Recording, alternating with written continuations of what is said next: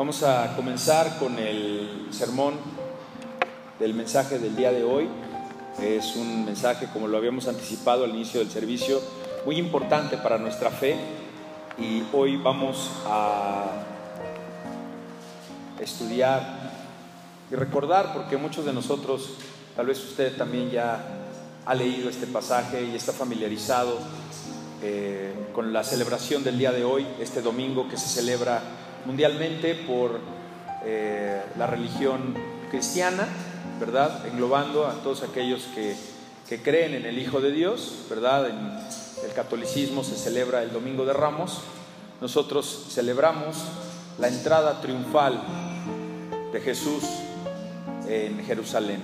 Así que solemnemente les quiero explicar que se pongan de pie, por favor.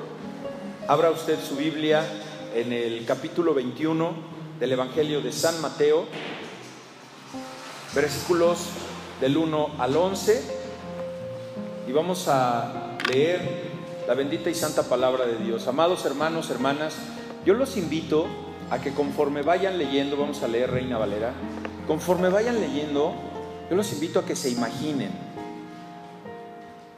a que sientan ese calor abrasador que se está dando allí en Palestina.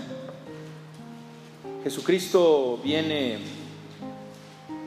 de otro lugar, viene caminando, viene con los discípulos.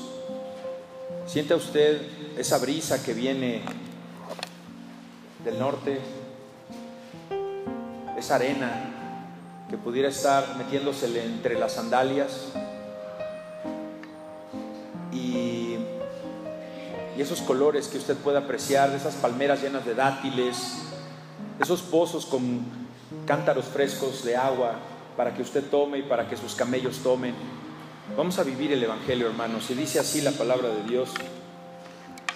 Cuando se acercaron a Jerusalén y vinieron a Betfagé, al monte de los olivos, Jesús envió dos discípulos, diciéndoles, id a la aldea que está enfrente de vosotros, y luego hallaréis dos asnas, una, perdón, y luego hallaréis una asna y un pollino en ella. Desatadla y traédmelos. Y si alguien nos dijere algo, decid, el Señor los necesita, y luego los enviará. Todo esto aconteció para que se cumpliese lo dicho por el profeta cuando dijo, decid a la hija de Sión, he aquí, tu rey viene a ti, manso y sentado sobre un asna, sobre un pollino, hijo de animal de carga. Y los discípulos fueron e hicieron como Jesús les mandó.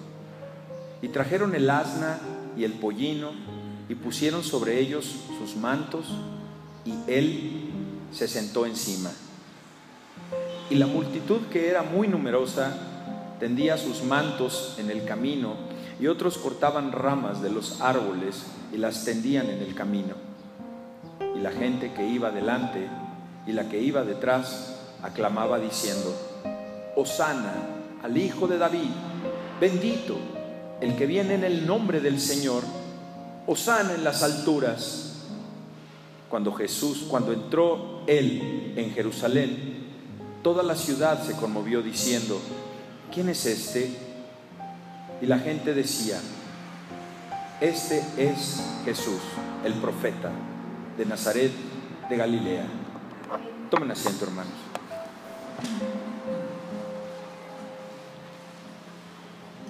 La palabra de Dios este domingo nos relata uno de los hechos más extraordinarios de la vida de nuestro Señor Jesucristo, nuestro Salvador. Su entrada triunfal en Jerusalén.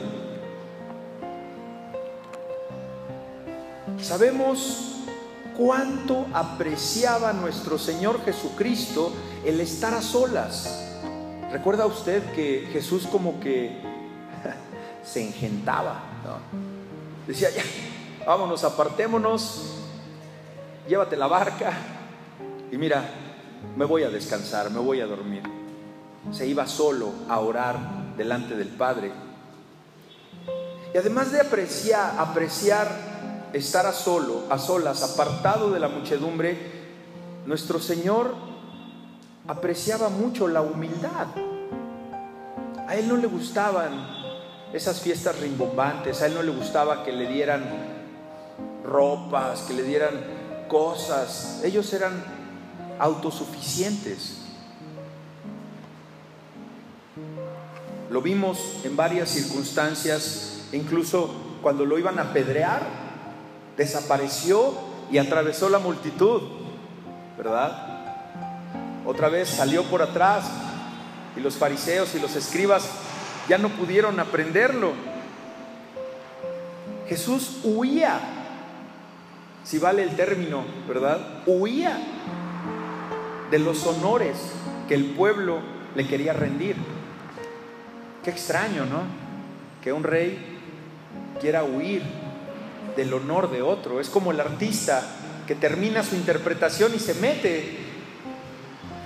El artista se alimenta del aplauso, que no?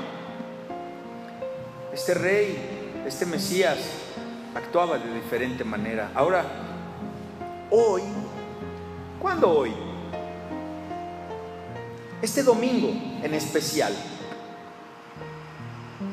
hace poquito menos de dos mil años, por una disposición que la Biblia no dice, mis amados hermanos, es una disposición que la Biblia no nos revela, porque hay cosas que no están reveladas en la Biblia. ¿Te ha quedado claro eso? No pretendas entender toda la escritura, porque hay cosas que todavía están veladas para nuestro entendimiento. Este misterio está velado. Pero Cristo sabiendo que su hora estaba por llegar, eran días los que faltaban para que Él expirara. Pero también sabía que su sacrificio por esta humanidad iba a consumarse también. ¿Qué pasa ahora, hermano? ¿Qué pasa hoy, domingo? este domingo, ¿qué sucede? Que hoy quiere ser recibido triunfalmente en la ciudad de Sión. Hoy sí quiere los honores. Hoy sí quiere ser reconocido en la ciudad real. Quiere ser aclamado como el verdadero Mesías. ¿Por qué? Porque hermano, con esto que hizo Jesús, se venía a cumplir la profecía que tenemos dictada 520 años antes de ese domingo, que Dios le dictó a su profeta Zacarías, capítulo 9, Zacarías, capítulo 9, versículo 9, por favor, vamos para allá.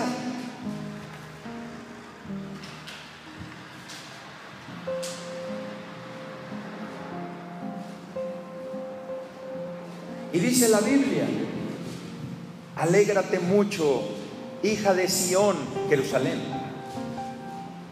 Da voces de júbilo.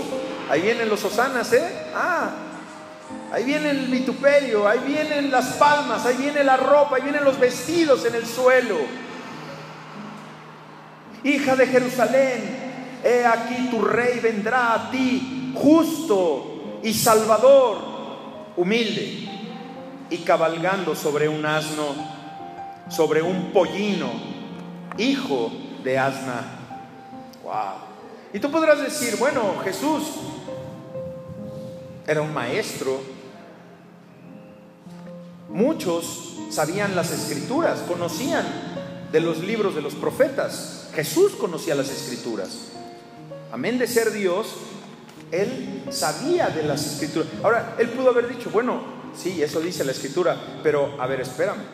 ¿Qué pasó después de que pasan por Betfagé? Capítulo 1, en el, en el capítulo 21. Es el Evangelio de Mateo, capítulo 21, versículos del 1 al 11. ¿Qué, qué sucede? Que les dice que vayan por una asna que está atada y que al lado hay un pollino. ¿Cómo sabía eso Jesús? Siendo Dios nada más. Se está cumpliendo la profecía, mis amados hermanos.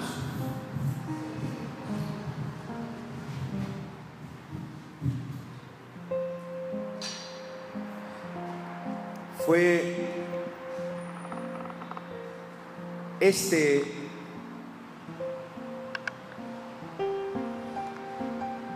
esta labor que hizo Jesús de querer entrar como, como entró, un último medio, porque Dios se allega de muchas, de muchas formas, hermano, para tocar tu corazón. ¿Cómo fue que tú recibiste a Cristo? De ese medio se hizo Dios para ti, diferentes en cada uno de nosotros. Bueno, Jesús hoy está utilizando el último medio supremo, esforzándose Jesús por medio de su ternura para convertir a los corazones rebeldes de los judíos y salvarlos. Y parece ser que lo logró, pero es un misterio, es un misterio extraño, santos.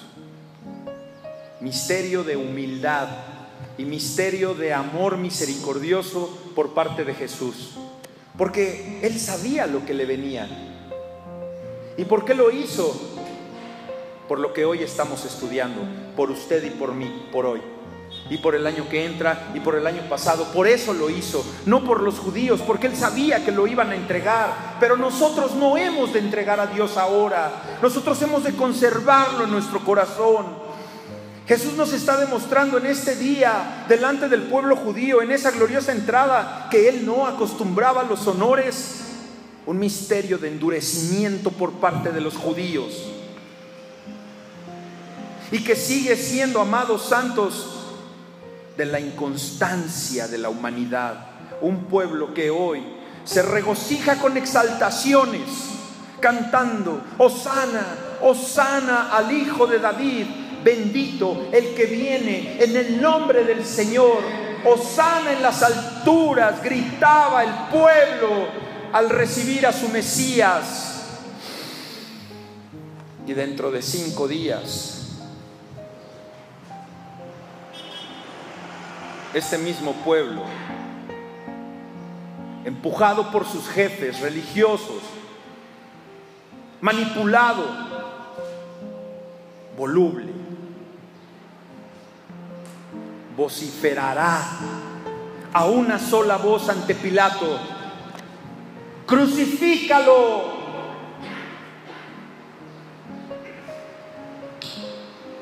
Han de saber ustedes, mis amados hermanos, como lo hemos comentado en el principio, que nuestro Señor Jesucristo venía de un poblado llamado Jericó. Ahí había devuelto la vista a dos ciegos eh, había convertido, se convirtió saqueo también por ahí. Entonces después de haber pasado el día sábado en Betania, se puso en marcha el domingo para dirigirse al templo de Jerusalén, capítulo 1, versículo 1. ¿Pasando por dónde dice ahí? ¿Por dónde pasó? ¿Dónde? Ok. Viene caminando Betfagé,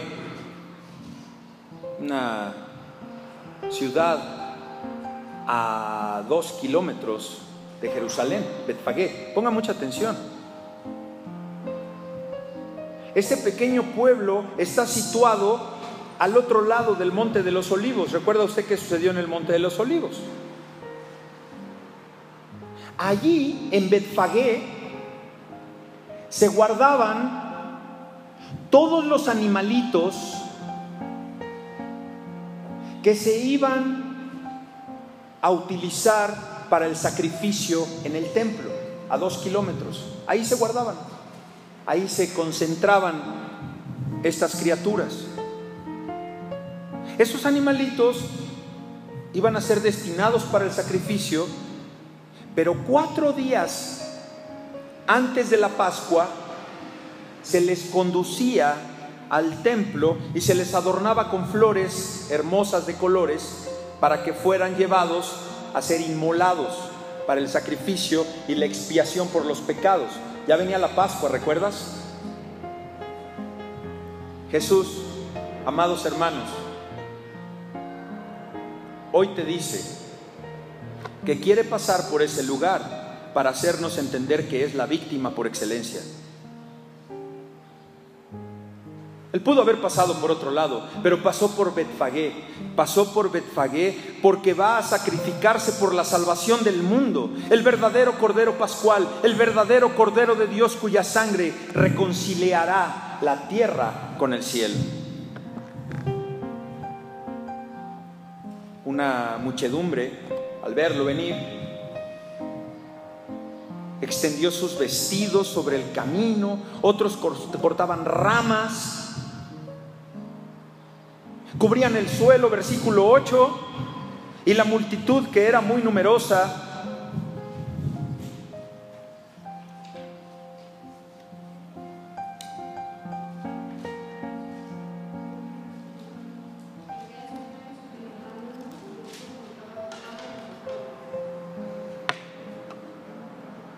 tendía sus manos, sus mantos en el camino y otros cortaban ramas de los árboles y las tendían en el camino. Esto, mis amados hermanos, es un gran testimonio de adoración, de reconocimiento, de alegría. Y esa, esa actitud de extender sus prendas de vestir en el suelo, a modo de alfombra para que sus pies no tocaran la tierra, era una forma de adorarle y de glorificarle y decir, tus pies no pueden tocar el suelo. Así que yo me quito la túnica, me quito el vestido por ti.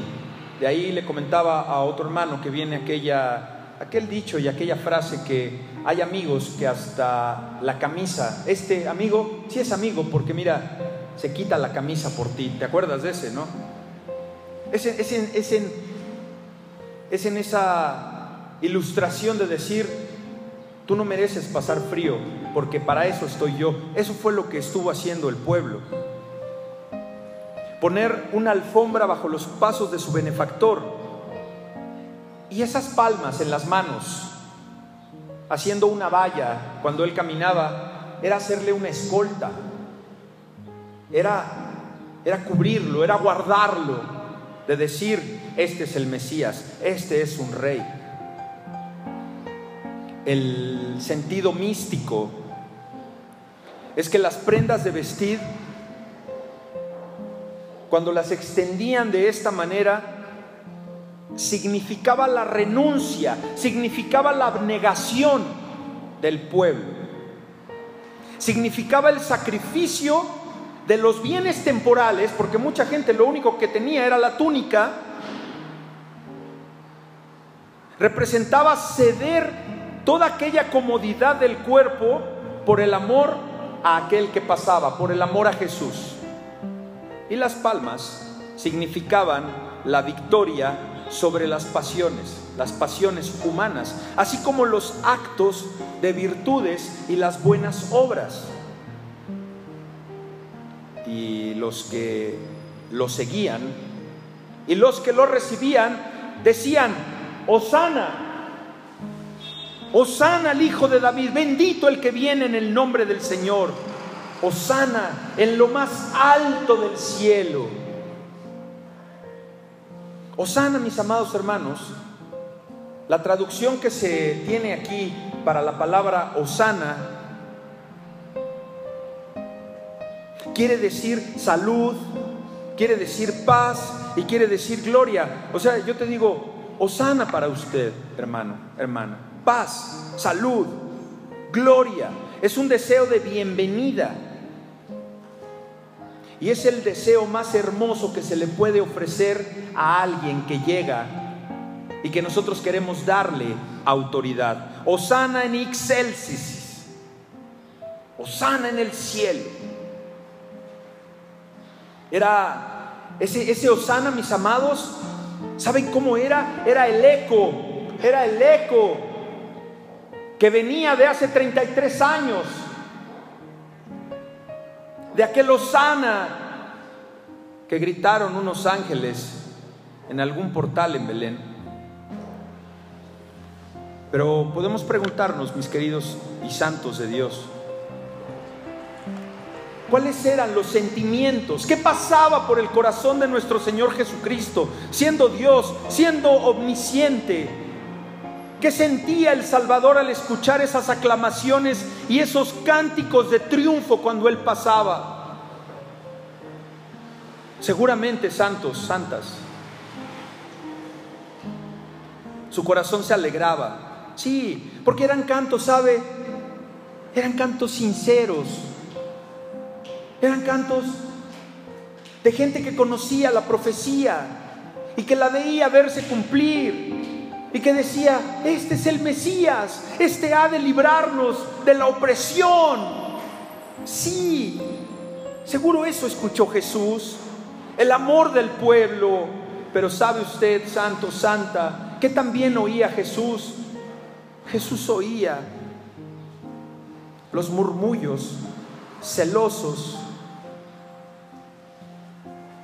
rencorosos de los príncipes, de los sacerdotes, de los fariseos, que esta demostración sincera del pueblo, que esta, esta, esta forma pacífica de adorar a aquel que viene en el nombre del Señor, eso les causaba a estos fariseos, a estos hombres, endurecidos por la religión, los irritaba, les hacía enojar los encolerizaba, los indignaba, negando ellos dentro de su corazón lo que nunca, ¿sabes?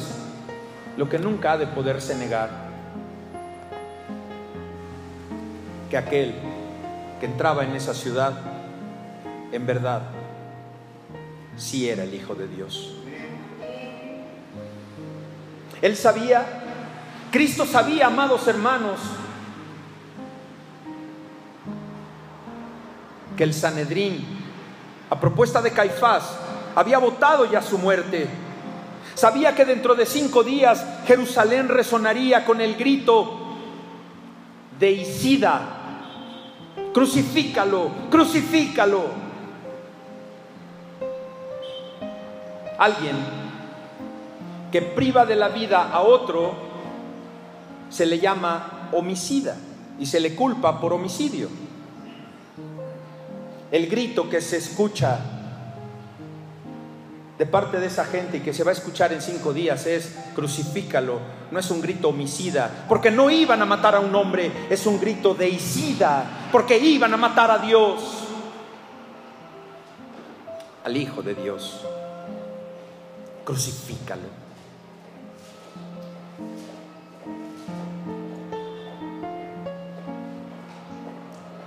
Y que entre todas las voces que lo aclamaban hoy domingo de Ramos. Todos aquellos que se agruparon y que lo seguían y que se quitaron la vestimenta y que cortaron las palmas y que lo reconocían como ese hijo de David, el Mesías. No iba a haber ninguno de ellos que se elevara cinco días después para tomar su defensa y para decir, no, ese sí es el Hijo de Dios. No lo crucifiques, ni siquiera sus seguidores, ni siquiera los apóstoles. Pedro, ¿qué pasó con Pedro? Negó a su maestro. Nadie iba a estar con él.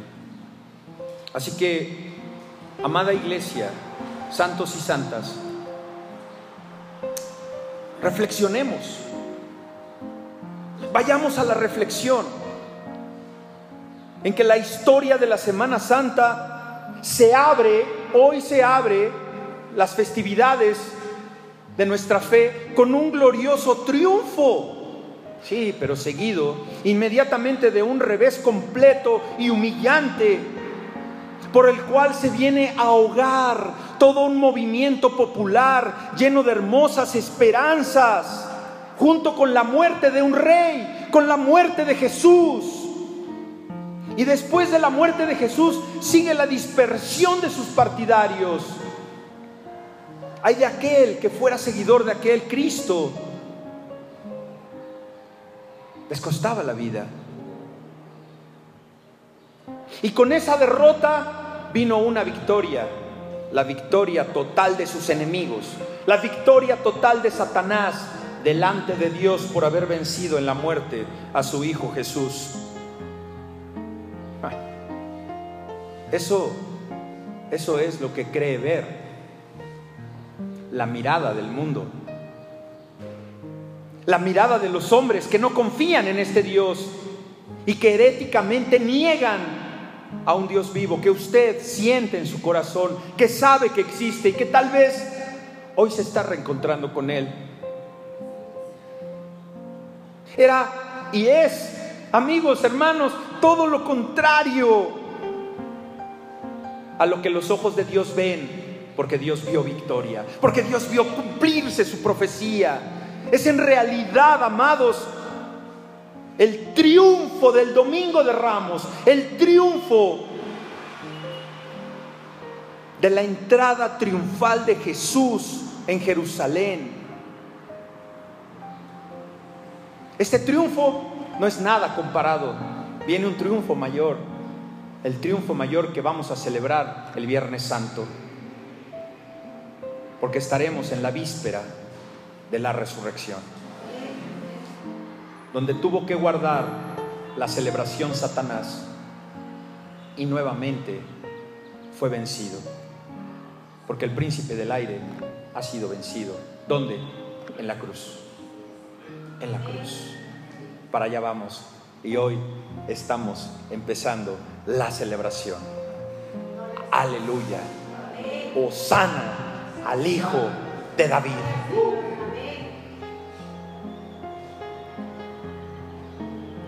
Y sobre la entrada triunfal de Jesús en Jerusalén,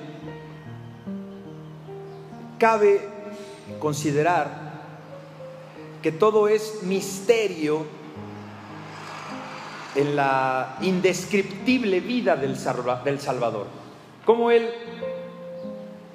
aceptó, caminó, cumplió, ¿verdad? La Biblia hay cosas que no nos dice, y no necesitamos estarlas razonando, tenemos que sentirlas. El corazón te lo explica, el corazón te dice cómo sucedió, porque nada, nada, absolutamente nada, desde el viernes hasta el día de la resurrección, sucedió sin los decretos de la sabiduría eterna, de parte de Dios, de parte del Padre, como hoy que estemos aquí y como que vayamos a celebrar el viernes nuestro culto de las siete palabras de la cruz y el próximo domingo, hermanos, aquí va a haber fiesta, porque esta semana es la más importante para nuestra fe. Es cuando declaramos que Jesús venció la muerte y que por esa resurrección usted y yo estaremos delante de la presencia del Padre. Eso es un regalo, hermanos.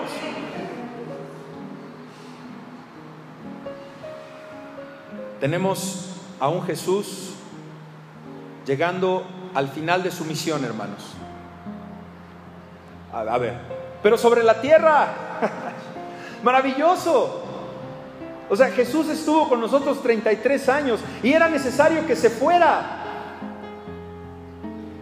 pero no se fue y no nos dejó solos, porque nos mandó a un consolador. Nos mandó a su Espíritu Santo, que mora allá dentro de nosotros. ¿Cómo está tu templo?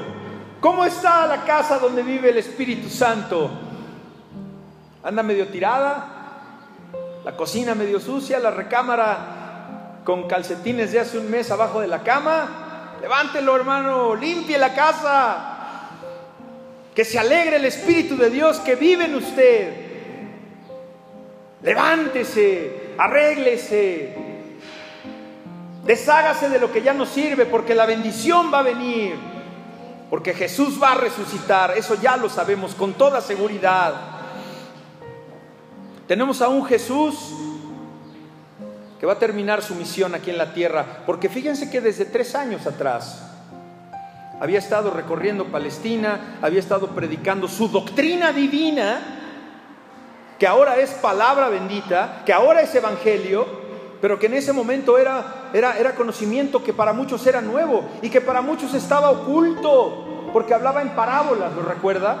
Pero hablaba en parábolas para que el simple no entendiera, sino que la parábola solo la entienda aquel que da fruto del Espíritu. El religioso no lo entiende. El religioso va a querer hacer cosas del hombre. Y el que da fruto del Espíritu es aquel que agrada al Espíritu. Recorre Palestina, hace toda clase de milagros. Su vida, mis amados hermanos, la vida de Jesús, esos tres años de su ministerio, no fue más que un acto continuo de caridad y de humildad. Por eso nos manda a ser sus embajadores. Nos manda a tener esa caridad y ese amor con el prójimo, cosa que es muy difícil. Entonces, si Él estuvo caminando estos tres años en humildad, ¿por qué, mis amados hermanos, la intención de Jesús hoy de ser recibido triunfalmente en la ciudad santa, en la ciudad de David. ¿Por qué? Recuerda usted que en Dios no hay por qué, sino un para qué. Para afirmar y para reconfirmar que Él es el Dios de la profecía, que Él es el Hijo de David que Él es el Mesías prometido para hacer reconocer los derechos de Jesús y su misión divina que permanece hasta el día de hoy, para poner de manifiesto lo que muchos allá afuera están negando, que Jesús es el Hijo de Dios. Anunciado por los profetas. Tienes Isaías 53 para ver y convencerte de cómo iba a ser crucificado. Acabamos de leer a Zacarías, de cómo iba a entrar. Hay profecía, mucha profecía ya se cumplió, pero hay mucha que no se ha cumplido y se va a cumplir cuando sea la segunda venida de nuestro Señor Jesucristo. Entonces las circunstancias que preceden y, aquellas circunstancias que acompañan su triunfo están probando su divinidad. Pero ellos no lo ven así, ellos lo ven como un salvador físico, humano, que te va a quitar el yugo de los romanos, que te va a quitar el impuesto, que te va, que te va a quitar las cargas de trabajo, como si te fuera a sacar otra vez Dios de Egipto. No esperes a Dios para eso. Espera a Dios para agradarle, para servirle, para glorificar su santo nombre, para hacer tuyo ese sacrificio de sangre, de dolor en la cruz. A ti ya te demostró que sí es Cristo, a ti te hace falta más demostración para entender y creer que Él es el verdadero Hijo de Dios. Todo esto que está pasando en este viernes, donde entra triunfal a Jerusalén, es para confirmar ese cumplimiento de la promesa, hermanos. Lo tienes en Zacarías capítulo 8. Es una promesa, ¿sabes cuál promesa, hermano? De la restauración de Jerusalén. Iba a ser restaurada Jerusalén. Y con esta entrada triunfal se lleva a cabo. Quiere manifestar Jesús que con alegría y que con amor, fíjate qué iba a hacer ¿Qué haces tú con alegría y con amor? Vas a una celebración, vienes al servicio, con alegría y con amor recibes a un nietecito, una nietecita, eh, das a luz a un hijo, una hija, amas a un hombre, haces cosas buenas por amor.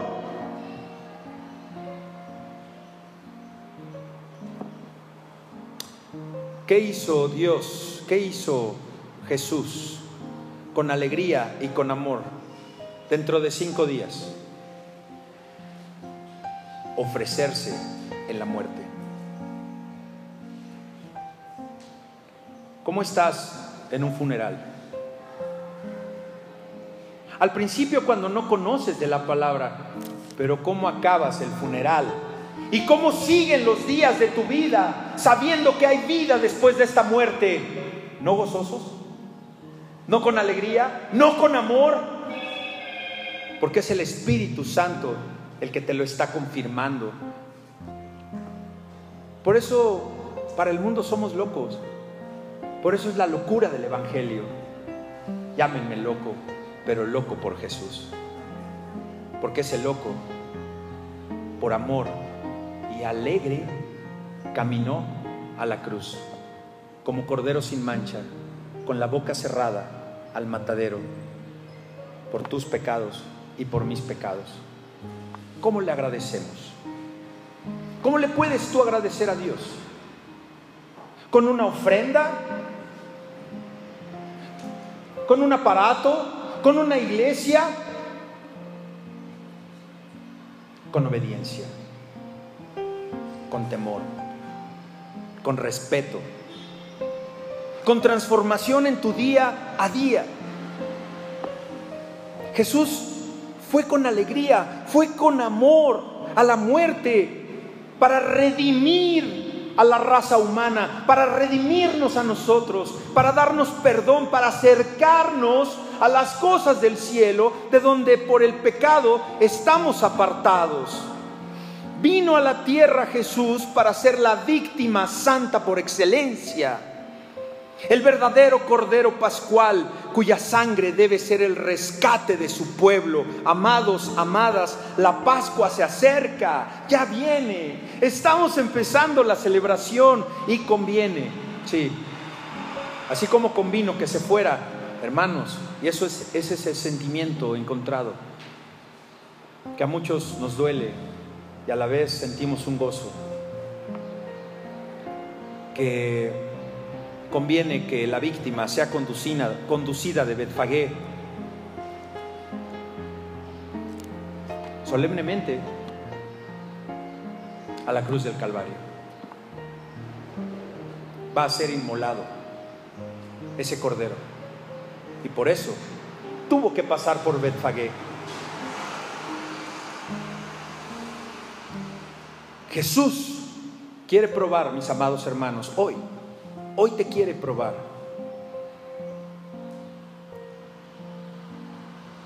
Que no se le dará muerte, sino a su hora, a su tiempo, a su día y según su voluntad. No fue antes ni fue después. Por eso, esa asna y ese pollino ya estaban ahí, esperando al Hijo de Dios para que hoy sepas que nada es posible sin la voluntad de Dios. Ese hijo, esa hija que va a regresar, ese problema que tú estás viviendo, ¿sabes? Déjalo en manos del Señor. Porque va a ser en su tiempo perfecto, como muchos lo hemos dicho en varias ocasiones. ¿Qué decimos? Los tiempos de Dios, ¿qué son? Créelo, esta es una gran oportunidad de llevar por obra el Evangelio. Él viene a afirmar su soberanía, Él viene a afirmar su independencia, Él viene a afirmar que Jesús, santos y santas, lleva este mensaje al mundo, que Jesús siempre triunfa en todo y de todo y redujo a silencio todas las maldades de sus enemigos. Y cuando estás en Cristo Jesús, tus enemigos son enemigos de Él. ¡Wow! Descansa. ¿No tienes enemigos? Yo creo que sí. Uno o dos enemigos o enemigas. Un par de enemigos podrás ahí tener. Un día me regañó mi mujer porque dijo, ¿cómo dijiste en la congregación que si no tienen enemigos, que se busquen uno? Bueno, era, era parte del contexto. Pero ¿Cómo vas a ver la mano de Dios obrar en ti si no tienes enemigos? Ya ven, búscate uno. No, no se busquen nada, llegan solos. Llegan solos. Hoy Jesús quiere preparar a sus discípulos y a la muchedumbre que lo recibe para su pasión. Pero también a ti y a mí. nos está preparando.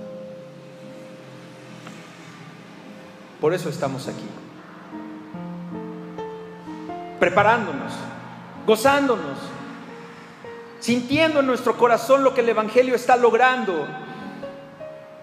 Cuán admirable, cuán glorioso, cuán adorable es este divino Salvador en su marcha triunfal. Es el Dios todopoderoso, es el Rey del cielo, de la tierra, es majestad suprema que los espíritus celestes adoran temblando. Hoy avanza, hoy está caminando, hoy está montado en ese pollino lleno de humildad, lleno de bondad, lleno de mansedumbre, bendiciendo, rogando y también llorando por esta ciudad ingrata llamada Jerusalén.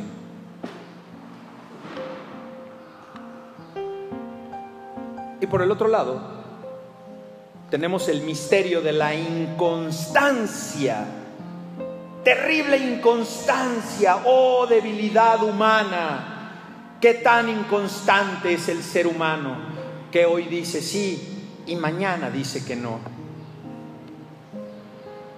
¿Cuántos indiferentes en esta gran ciudad, en esta gran Jerusalén, simples, curiosos,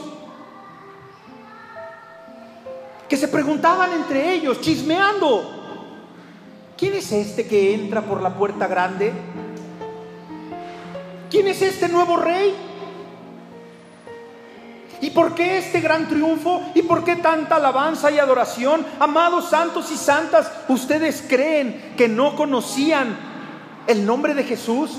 ¿Que no habían escuchado en ese tiempo que Jesús había hecho todos esos milagros? Seguro que lo conocían, hermanos. Pero sin duda, esos hombres, esa gente, ¿sabe cómo era? Era, era práctica.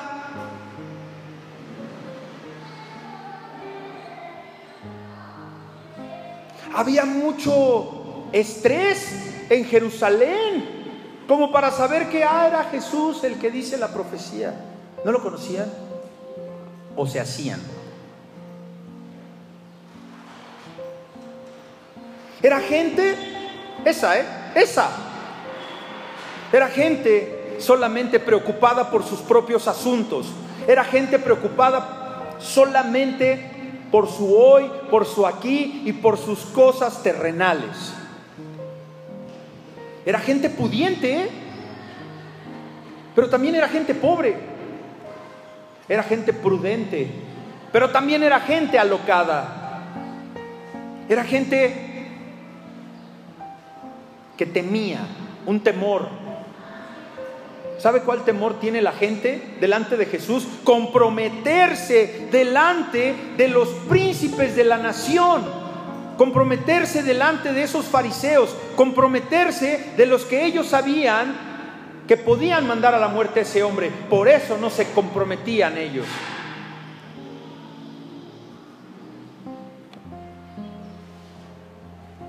Oh misterio de la ingratitud humana. Oh misterio del egoísmo, de la raza humana, de la negligencia.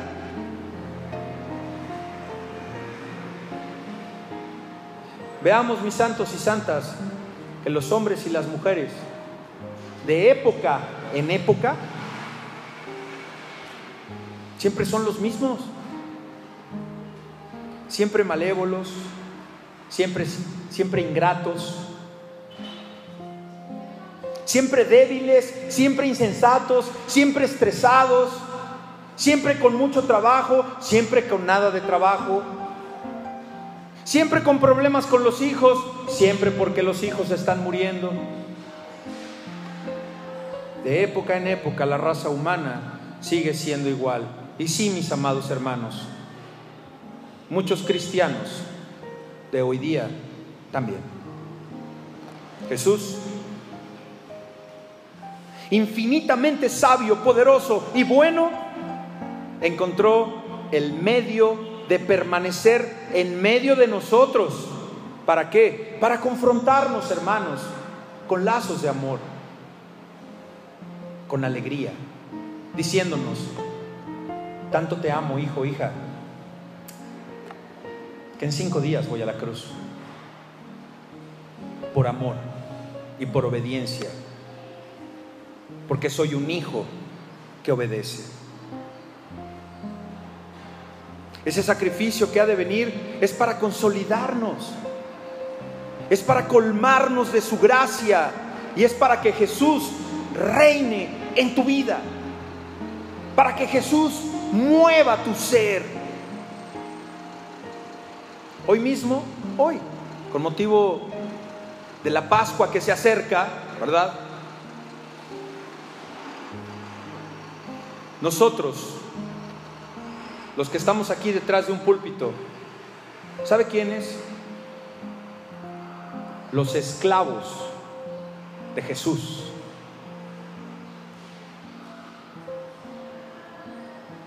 Debemos recordarles a ustedes, siervos amados, ovejas fieles de Cristo, la entrada triunfal del Señor. Es nuestra labor venir y predicar el domingo de la entrada triunfal de Jesús, venir a dar este mensaje. Es mi obligación como heraldo del Señor. No soy nada. Y venir a decirle a cada uno de ustedes, a cada uno de los que están aquí,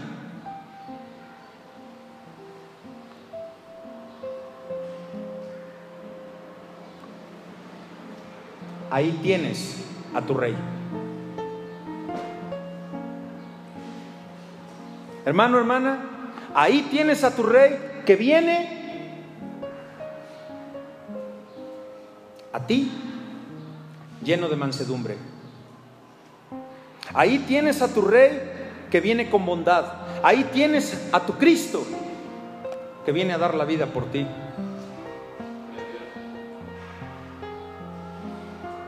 Es mi obligación decirle a usted, hermano, hermana, a ti, amigo, amiga, que te prepares para recibirlo. Prepara tu corazón. Gózate. Ya no es, bueno, ni siquiera en la iglesia de enfrente no comiendo carne, ya, ya está eso, ya. O sea, eso ya ahorita ya no. Pero como me trajeron toda mi infancia, hoy ya no. ¿Cómo? ¿Lo entiendes? ¿Lo entiendes? Nunca fue un requisito, ¿sabes? Pero los veganos, bueno, no sé, algo pasó ahí. Iglesia, prepárate para recibirlo. Nuestro Dios, nuestro soberano, nuestro Padre hoy nos está invitando. ¿Saben cómo viene Cristo? ¿Sabes cómo viene hoy? Lleno de ternura, lleno de amor, lleno de alegría. Iglesia, no lo desprecies. Hermanos, no hagan como que no ven. Pero sobre todo, santos y santas, no lo rechacen. Desgraciadamente hoy, como ayer en Jerusalén, sí, Jesús es rechazado por los cristianos, por hijos de Dios colmados de los beneficios del Señor que ya tenemos. Y hay enemigos, hermanos, hay enemigos encarnecidos que se resisten a Jesús y que hacen a Él y a su iglesia, que nos hacen a nosotros, incluso dentro de nuestras familias, una guerra. Ah. Es una guerra inconstante, eh, perdón, es una guerra constante, es una guerra incesante Eres un religioso, ya te lavaron el cerebro. A ver, ¿no lo sientes en tu corazón? ¿No sientes que Jesús está dando la vida por ti? Es una guerra, hermano, hermana. Resístela. No es tu familiar, no es en tu trabajo, no es tu casa, no es tu esposa, no es tu esposo es aquel que mora dentro de ellos, porque en ti ya mora el Espíritu de Dios y por eso tú ya estás dando fruto del Espíritu. Nos quieren derribar, amados hermanos. Hay perseguidores. Hay blasfemadores. Dicen publicaciones de los ateos y de los herejes y de los blasfemos. Entre más blasfema la publicación, más le gusta a Satanás y más los aparta del reino. ¿Saben qué hay allá afuera? Sacrílegos que nos vituperan, que te dicen, Dios no existe, la muerte es el fin, mentira todo esto. Es más, Cristo es mujer.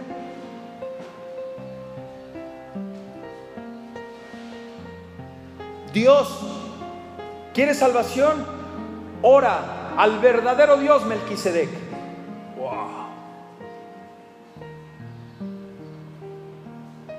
¿Sabe qué son? Caifaces. ¿Sabe qué son? Judas.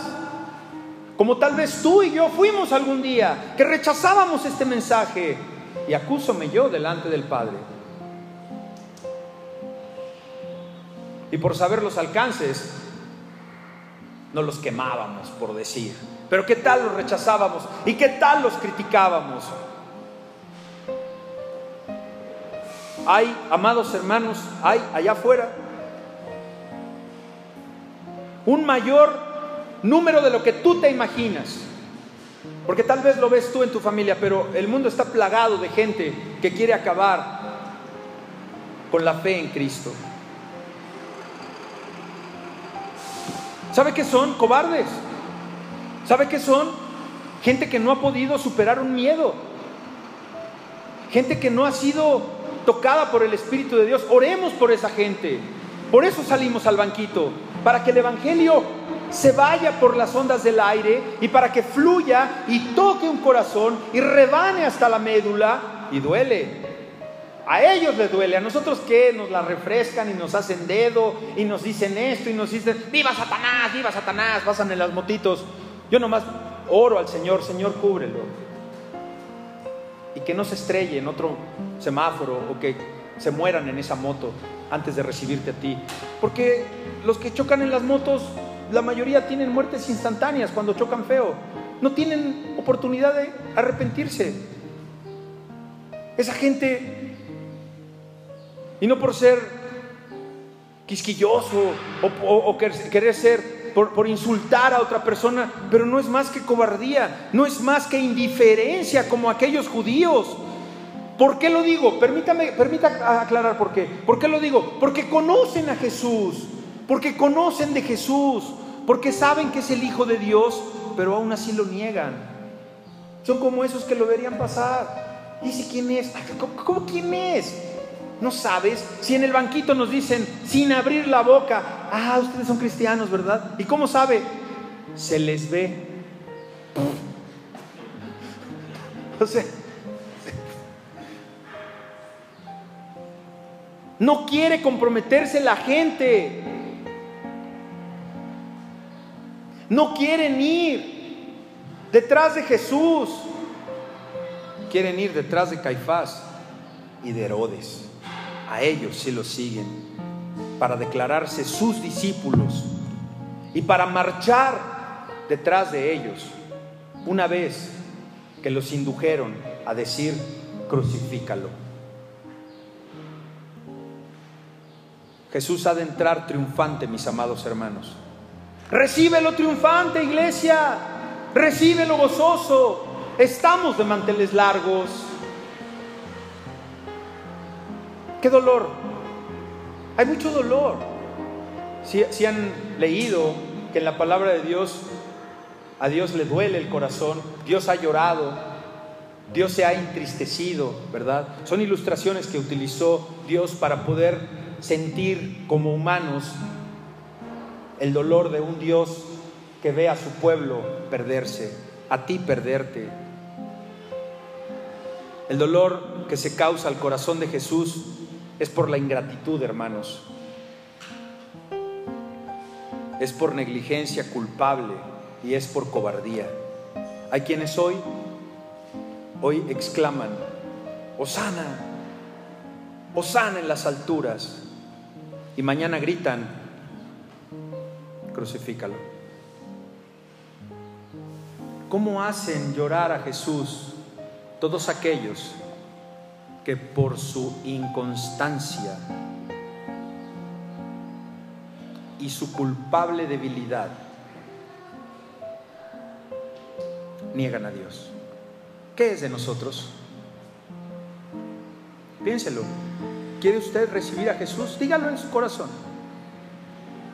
Pregúnteselo usted. Medítelo. ¿Quiere usted recibir a Jesús? ¿Ya contestó? Bueno, si contestó que sí, ¿cómo lo quiere recibir? Provoquemos, amados santos y santas, una cada vez más en nosotros sentimientos vivos de fe, de agradecimiento, de amor, para recibirlo bien y después conservarlo. Despojémonos hoy de vestidos, de las ropas del hombre viejo. Pisotemos nuestras pasiones. Reconozcamos nuestro pecado. Ofrezcámosle las palmas a nuestro Señor Jesucristo en su entrada triunfal a Jerusalén de nuestras buenas obras. Hagamos vaya, seamos esa escolta con aceite de la humillación delante del Rey. Y presentemos una oración de un corazón sincero. Oremos. Padre bueno, en el bendito y santo nombre de tu Hijo Jesús venimos hoy delante del trono de tu gracia a darte gracias por esta oportunidad que nos das de poderte adorar, de glorificar y de poder ponernos a tus pies una vez más, un año más, año 2022, domingo de celebración de la entrada triunfal de tu Hijo amado Jesús, ese Cordero obediente que caminó sin mirar atrás, que nos deja un gran testimonio para poder presentar este Evangelio sin mancha, que ha de fortalecernos y que ha de guardarnos para continuar en esta Semana Santa, la gran celebración de nuestra fe. Señor, yo te pido por cada uno de todos los que estamos aquí presentes y aquellos que han de escuchar este mensaje,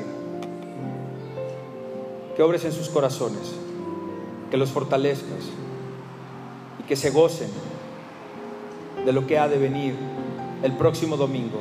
Pero mientras, que vivamos el Via Crucis junto con nuestro Señor, que nos despojemos del hombre viejo y que sigamos transformando nuestro corazón en santidad, dejando las cosas que el mundo nos ofrece, apartándonos de amistades que no nos convienen. Nosotros tal vez no hemos podido dejar gente, cosas, circunstancias, incluso un trabajo, porque no somos lo suficientemente fuertes, pero tú, Señor, que después de irte nos dejaste el consolador, ese sí puede hacerlo por nosotros. Ese sí va a cerrar la puerta del pecado. Ese sí va a hacer que yo deje la droga. Ese sí va a hacer que deje yo a esa mujer, a ese hombre. Ese sí va a hacer que me preocupe más por mis padres o por mis hijos o por mi hermano o por mi madre. En tu santo nombre descansamos, sabiendo que tú no eres deudor de nadie te alabamos, te bendecimos y glorificamos. Osana en el cielo. Amén. Gracias,